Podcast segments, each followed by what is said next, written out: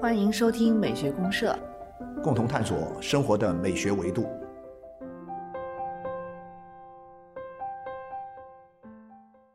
亲爱的听众朋友，大家好，我是生活美学观察家小明老师，我是可可老师啊，欢迎大家。欢迎大家。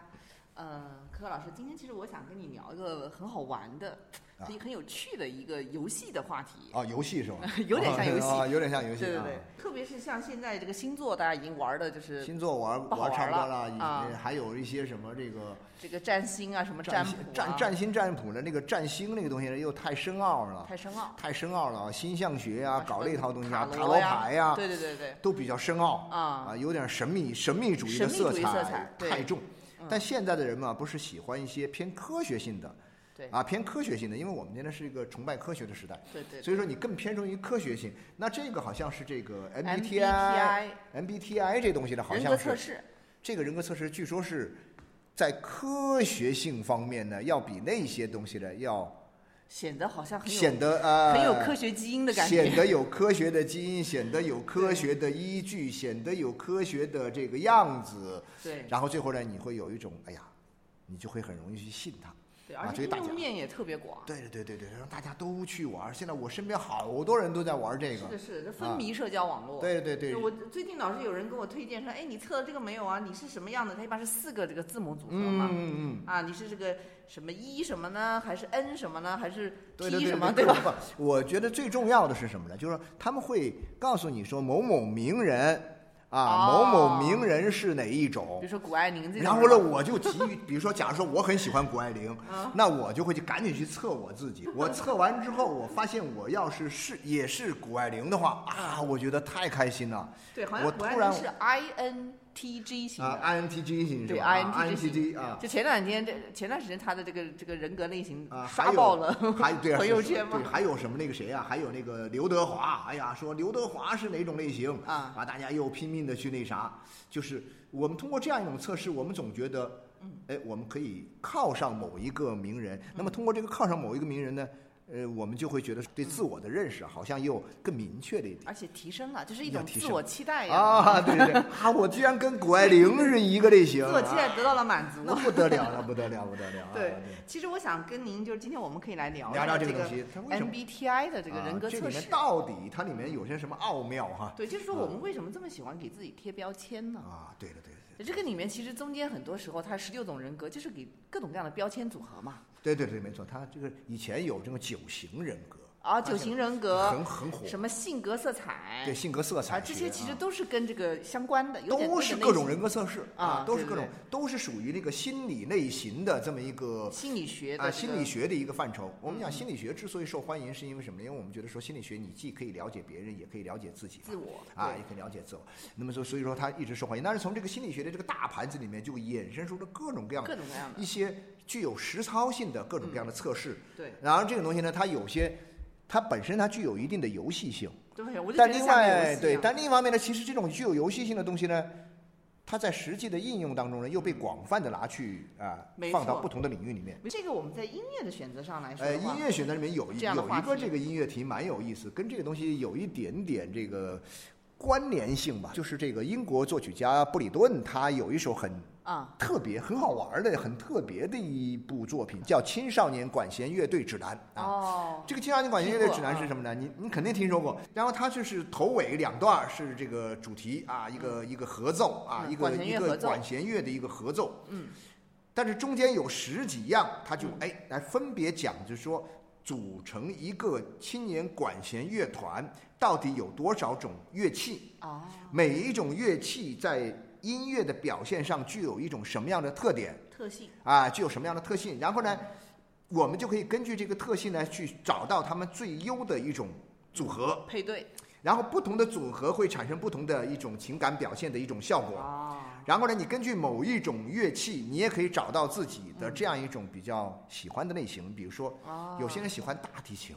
因为大提琴呢，他说他这里面还配解说的，啊就他会告诉你说，大提琴呢，它很音色很优美，但是它又很深沉，嗯同时又给你一种很温暖的感觉。温暖，很稳啊，健。我想这不就是一个暖男的形象吗？对对对对，是不是？你有这种感觉？可能就会发散。你比如像长笛，啊，长笛又会给你一种哇，一个很很优雅的一个女士，对对对对对啊，吹着长笛啊，那种就是在那种啊那种宫廷的那种背景下，哇，啊多么的优雅、悠扬啊、轻盈轻盈的，但啊是又很有这个格调的一种感觉。就他把每一个乐器啊都做了分解，嗯啊，然后呢，所以呢，由不同的乐器先要先来一段大合奏，嗯，然后呢，不同的乐器再做啊单独的啊各自的这个演示。性格表达啊，性格表达，对对对。然后演示完了之后呢，咱们大家再组合起来，再 再给他们一起组合来起奏啊啊，就是这样一种方式，蛮好玩的。们这个人格呃测试我觉得有点像吗？有点像。十六种人格哈。哎，有点像，有对。把你这个分门别类。那类个好像是十七类乐器还是十六，也是啊。十六、十七类乐器。我觉得，呃，我具体不太记得了，反正差不多吧，反正就对十六七种。有有这么一种义和的感觉，义和的感啊。觉是。所以我们先来听一下，我们就听一头一尾吧。开头吧，啊，开头啊，呃，你听一下，就是我们想到，就任何一段开头，开开头的，比如说这样一个齐奏，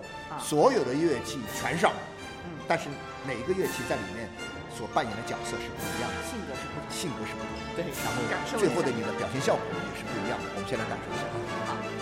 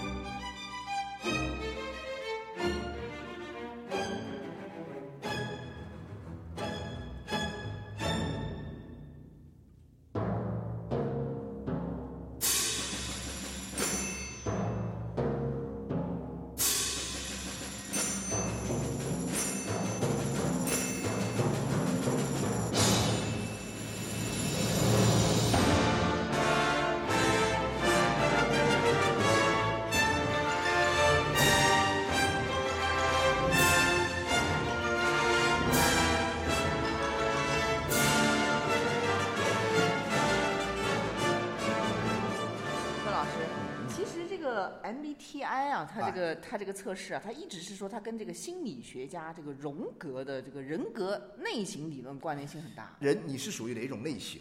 啊。人属于哪一种类型？当然，我们讲人有个最基本的类型，就是男男的、女的，这是一个最基本的类型。对对对，但是呢，按照人的这个性格来看人，那就有很多的类型。以前一直都在研究。那你看，包括像我们讲古古时候说的什么忧郁之啊，什么的这个胆汁之啊啊这些啊四肢说嘛啊，以前的那个四肢说，那那个也比气质类型啊，那是很笼统的，其实荣格的这个人格类型也蛮笼统的。也很也对，他主要是呃站在这样一个立足点上，就是我们作为就所有的人类啊，他其实跟外在信息之间的这种关系，就是我们怎么样获取外在世界的信息呢？嗯这种关系呢，它其实是有一个路径。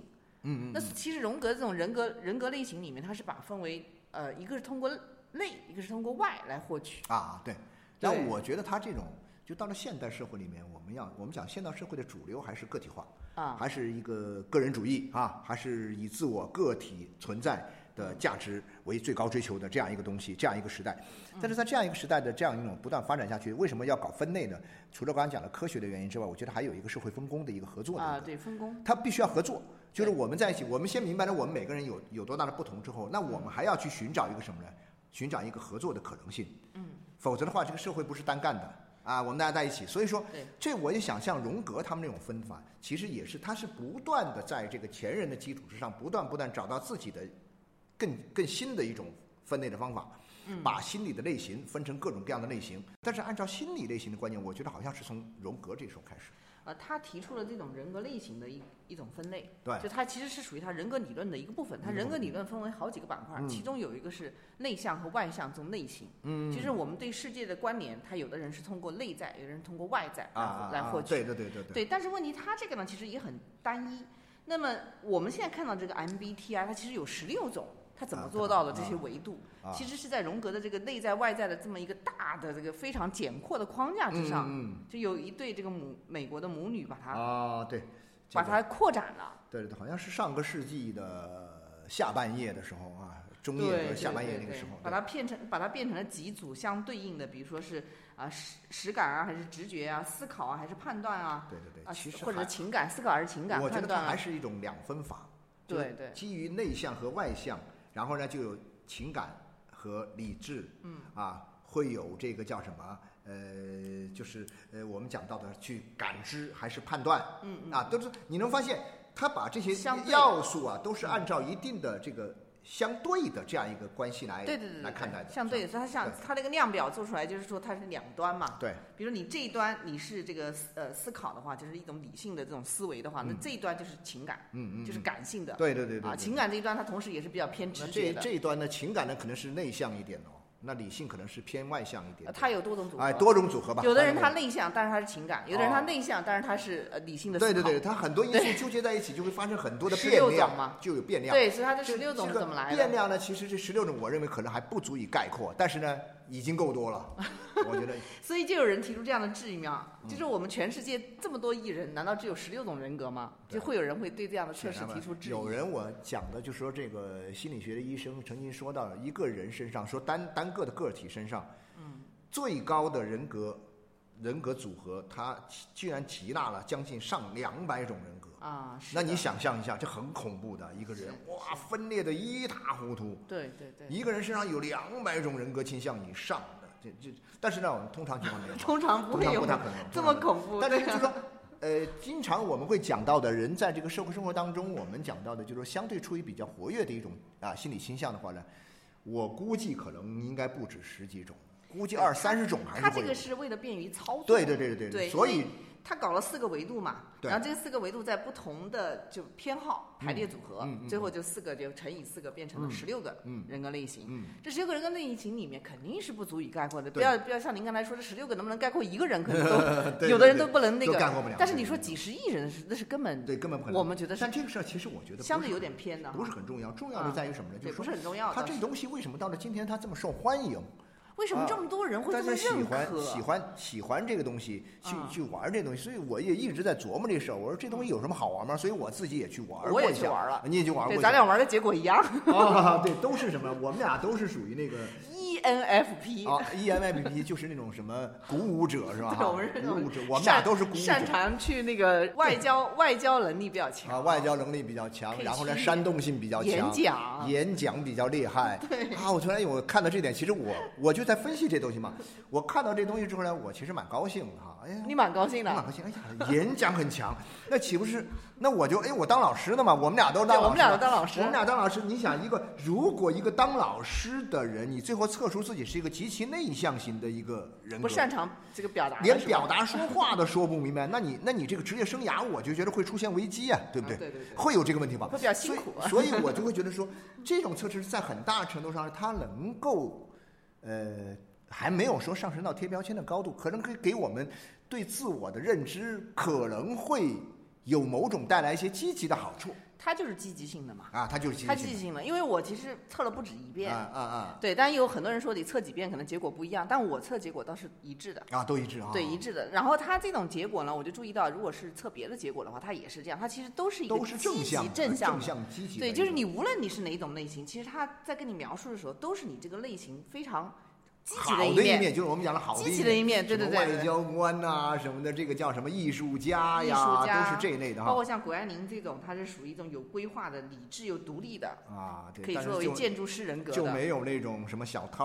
啊，啊，就没有那种 啊，当然违法的不能有 哈。对对但你至少来说，你就说不违法的，就是那种，呃，比如说举个例子来说，就是呃那种阴险狡诈者啊，阴险狡诈的这种，呃，比如说阴谋家，嗯，啊，他就好像。他这个他都是，所以他不是他不是作为一种评判但性。但我觉得我们生活客观评中，我其实蛮想知道，我生活里面，我周围是人里面，到底他妈哪些人是一些阴谋家这种，就是那种很贼的那种人哈，特鸡贼那种人。我我要是知道了，我就可以避开他。但是呢，这个东西没有，他没有这个选选项，没有这这样一个呈现的结不，果他最后结果的描述里面，他不会专门讲这个部分啊。对对对，他基本上描述的倾向性都是积极性的都。是积极性的。对，这个其实有点像这个嗯巴拉姆效应，就心理学里面讲的这种。啊，大概是说的是，哎你你明白？就是我大概知道那个意思，就就是非常一般性的，不是那么精准描述，但是，很正因为这样统。笼统的、宽抽泛象的模糊的，但是呢，也都适用于你自己，他会所勾有人他会勾引你，会引诱你去做一一对应，你去做选择性的对应。比如说以前那个古代古代那些算命先生不都这样吗？是的我以前也遇到过这个。这位兄台啊，这个哎呀，这位兄台，我看您这个天 庭饱满，地阁方圆，是的，是的，一定能成大事儿。你让他这么一说，你说我我愿不愿意相信？我太愿意太愿意相信了，我太愿意相信。我咱们倒是恰恰是柯老师，我其实挺想跟你聊一两句关于这 MBTI 的这个科学性的问题。啊，其实科学性来讲的话呢，因为它是呃有这个心理学的这个理论背景嘛，嗯但实际上在科学性的这个领域里面来说，大家对它的这个科学性的还是有点质疑的。嗯，科学性的表达。有质疑，有对，因为我看了他的那些就是题目之后，它不是会出现一个像一个量表一样嘛？比如啊说你每一个人他有两端，有四个维度。其实我就感觉它的量表的设计啊，它的信度和效度其实都是有点不够说服力的。但是现在是这样的话，就是说，嗯，它只要有一定的，我是这样想哈，因为它本身它不是科学。我们讲到它是否，其实我们今天讨论的问题是，啊这东西它是否具有科学性的问题。啊，它不是科学，是吧？对对对它甚至都不是心理学，心理学也只有一部分算是科学。对对对，就实验心理学才是算是科学，嗯但是其他的这种人文主义偏人文的这种心理学，很多人觉得它不算是科学，不是严格意义上的狭义的这个科学。那这个东西呢，人家并没有说我是科学啊，但是呢，他他要标榜自己的具有一定的科学性。好了，科学性，你的采信程度到底是多少？一个东西具有科学性到多大的程度，你才会去采信它？对对对，我觉得说这个事儿就是其实是一个模糊的，那这个东西也一样它的科学性呢，其实不用太过于不用太计较它的科学性。我主要觉得呢，就是说很多时候，当我们讲这个 MBTI 的时候，很多人是会专门去强调，哎，它这个东西其实是因为因为很有科学性的啊，要强调科其。实是非常准的。我认为他强调科学性，只是想把自己和这个以前的这古代那些算命先生，对，像我们刚才扯的这种呃啊江湖术士 江湖这种要要把它区别开来。区别开来，就是他我们这很很然后因为这样。的话呢，才能够进入职场，进入那些所谓五百强，进入我们讲的这样一种所谓的管理科学。这里其实是有一个问题，就是人格它可以对应职业吗？哎比如说我现在是要找一个啊、什么样的职业的这样的一个岗位，嗯那我是通过了解这个人的性格、他的人格测试，我就能够确定他适不适合这个岗位。这个有一定的对应性，是不是？有，我觉得是有一定。您觉得呢？我觉得还是有一定的。可能多少有一点，有一点，这个东西是什么？他要把它变成一套，好像是一套演算啊啊。你做题，你先来做题，回答我几个问题，然后呢，我把这几个问题的这个结果，我把它输到电脑里去，嗯嗯嗯，用一个程序啪啦啪啦一演算，说更高效嘛。认为这个很高效、很精准。嗯嗯，高效是很高效，但其实我觉得它也不高效啊。为什么呢？我我觉得有的时候感性的这种是更高效。我看你一眼，但是感性它模糊嘛，你说模糊，对对没有标准嘛。对对对，但是呢，我我的意思是说，现在这些东西哈，啊，呃，它之所以不模糊，是因为你你把这个标准已经明确化了，一共有五条标准，嗯然后呢，我各种算法就算到这五条标准，或者或者说这十六种人格吧，嗯，十六个人格类型。嗯，我把这个东西哗啦哗啦一算，就可以把它算到这个里面去。你你觉得它很标准，是因为你定了标准，嗯，是因为你定了这个类型。我没定这个类型，我看这是不是我需要的人。而且这这在国外，我们中国现在还没有啊，也我估计肯定也有，就他专门有这种公司。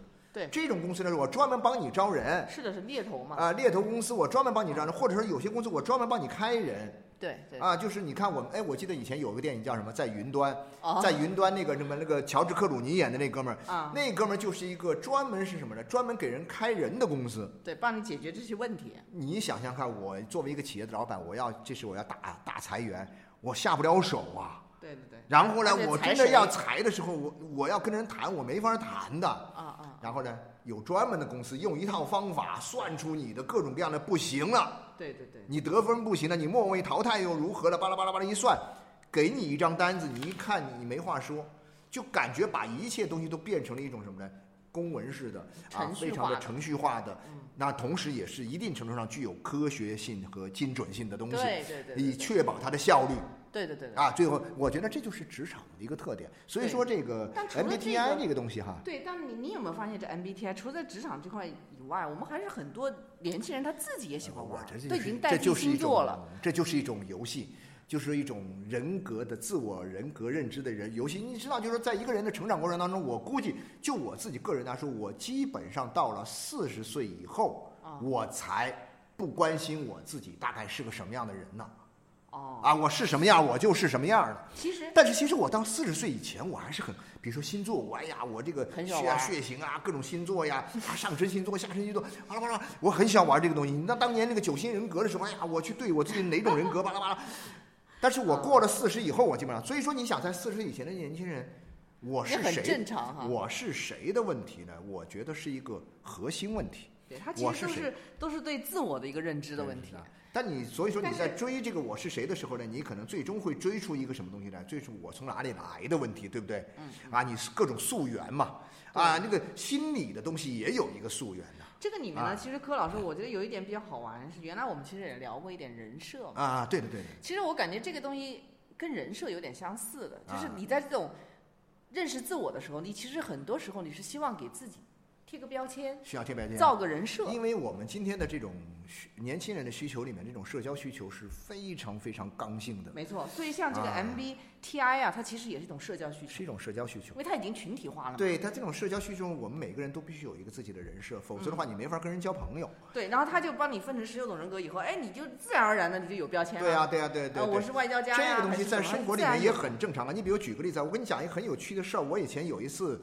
当年还在这个新周刊这边杂志社的时候，我去这个，我去法国这个那个波尔多这边啊啊，去那个酒庄里面去采访 啊，去当然是打着采访名义的去喝酒啊。酒，对，然后呢，这个酒庄里面那些人都接待各各种工作都做得很好啊，做得很啊，怎么去参观，怎么去品尝，然后事儿完了之后大家一起座谈，座谈完了之后呢，哎，到了吃饭的时候给你安排一桌非常丰盛的晚宴，他们哦家的人和我们这些记者，不光我一个嘛，好多记者一块儿啊，有都是大城堡里面哈，对，然后你知道吗？他们排座次、啊排座位的时候，啊那叫一个讲究。其实早一个多礼拜，他都已经在咨询我们每一个人的情况，啊，他要了解我们每一个人的他是情况按。照什么规则来排？他说，就说首先是男女要男女搭配排，啊啊，男女搭配排。男女搭配排呢，要排，他他他他们自己的人，他大概知道是什么样的一个性格人。比如说，这个人会不会聊天儿？啊啊如果说他们有一个女的很重要的一个女性，啊他们的比如说高管，他们的一个什么什么重要的人，必须出席的时候，那他旁边安排的这位男性的话呢，就应该是一个什么呢？会聊天的人，哇，他精细到这种程度，精细到这个程度。所以我们那个当时我的意思是我看到那之后呢，他把我排在一个位置上，我觉得那个位置可能是什么呢？因为我觉得好像太靠那个主桌了，啊我觉得我没那么高的位置，所以呢，我就说，哎，我能不能换一下？然后他们的人说，一旦要换你一个，我全部都要换。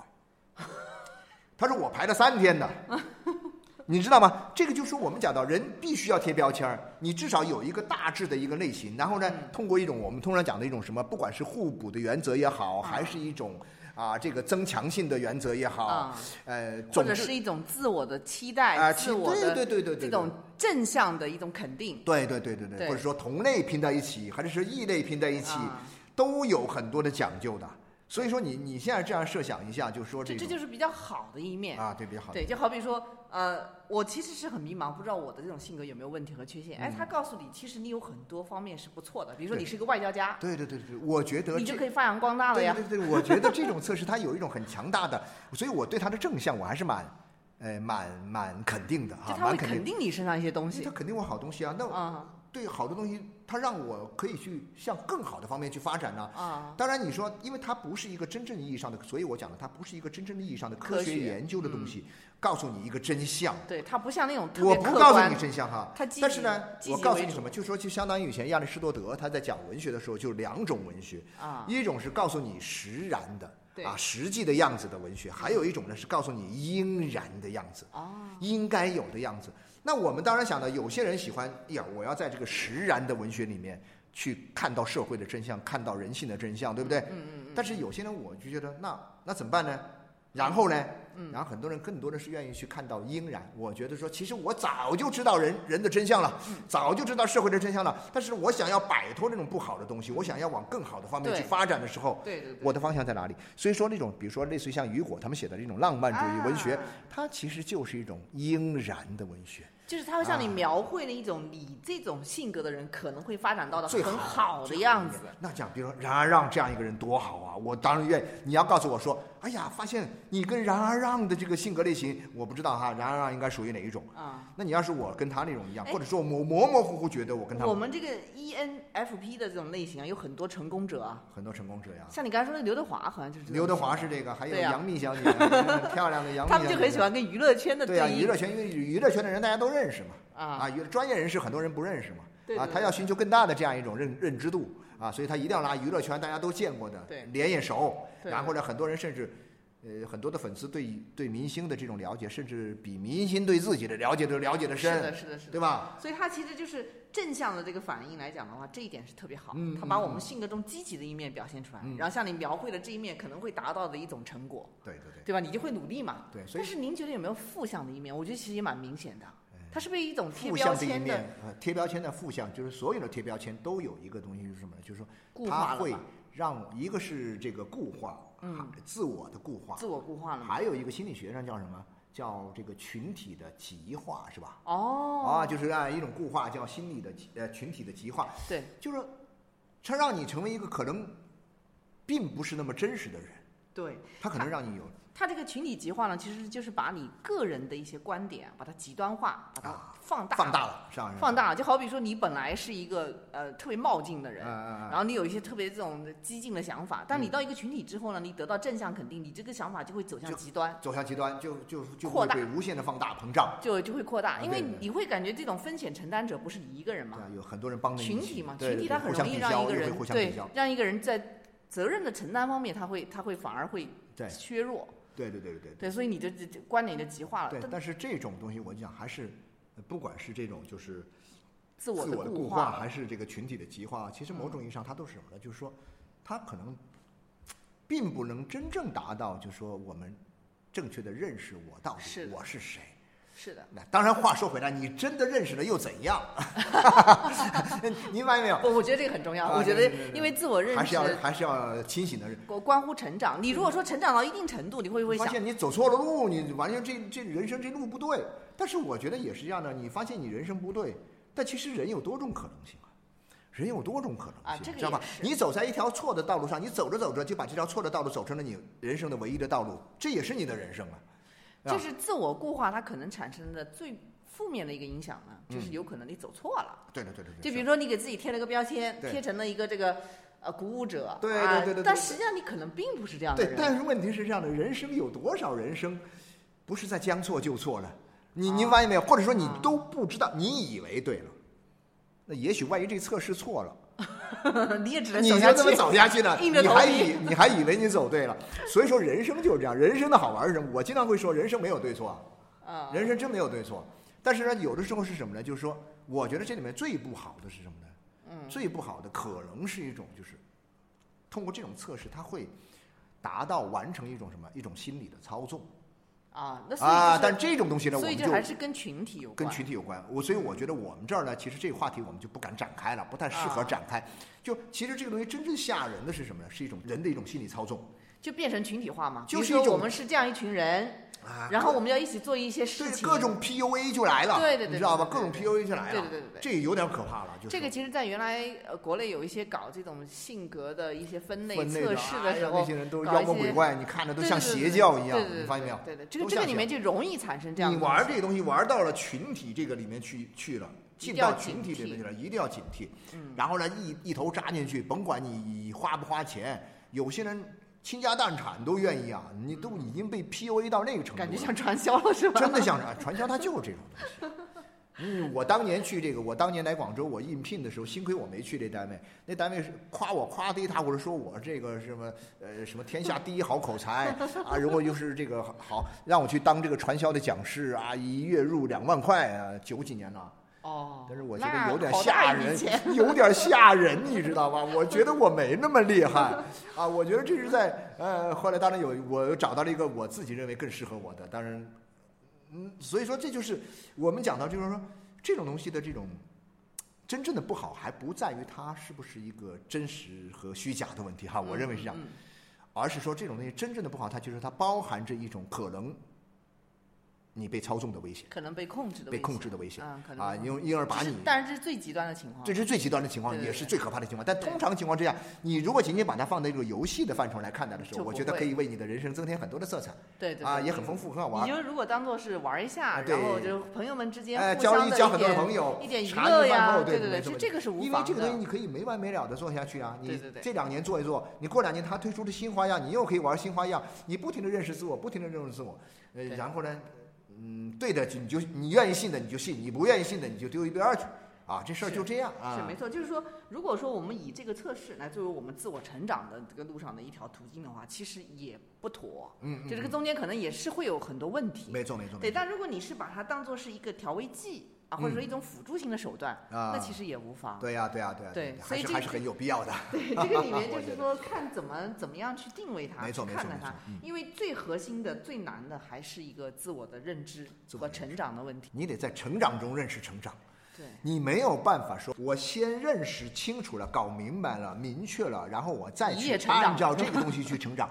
我告诉你，那不是成长，做不到的那不是成长很多人想在这个事情上找捷径，但我觉得都是没有的。没有没有没有没有成成长的路上一定是磕磕你一定绊绊的，是带着问题，然后呢，就就在成长的路上就一直往前走。一定是曲折遇到什么就是什么，对你遇到的所有的东西都是财富对，然后一定要警惕那种让你成长速成的路径。啊！没有没有没有，那绝对不可能啊！最后，我们把这个啊，管弦乐指南啊，这个最后啊，这个一通这个各种乐器、各种介绍、各种呈现了之后，我们再组合到一起，我们再听一下最结尾对。我们从人的这种性格组合到乐器的感受性格组合感受一下铜管呐、木管呐、弦乐呀、打击乐呀，都不同那都不一样的。对，但是呢，从这一点来讲，人也都不同，人都不同，但是最和谐的状态是差异的。是差异啊，有差异，然后呢可以形成一个互补，然后呢大家为了一个共同的目标，为了一个共同的这个经验啊，我们凝聚在一起。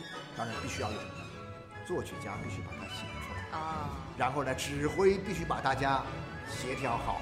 嗯，所以说这个里面你就会发现那个作曲家很重要，指挥很重要，每一个乐手又如此的重要对啊。然后但是每一个角色、每一个类型都不同，都不同，对啊，对，所以就像人的社会一样。所以艺术啊，音乐作品跟一个人的社会，跟一个群体的这样一种生存是一个道理，对啊，是一个非常相似哈。对对对，好，我们最后就听一下这个音乐结尾，结束我们的聊天啊，聊天好，谢谢大家，谢谢大家，嗯，拜拜，拜拜。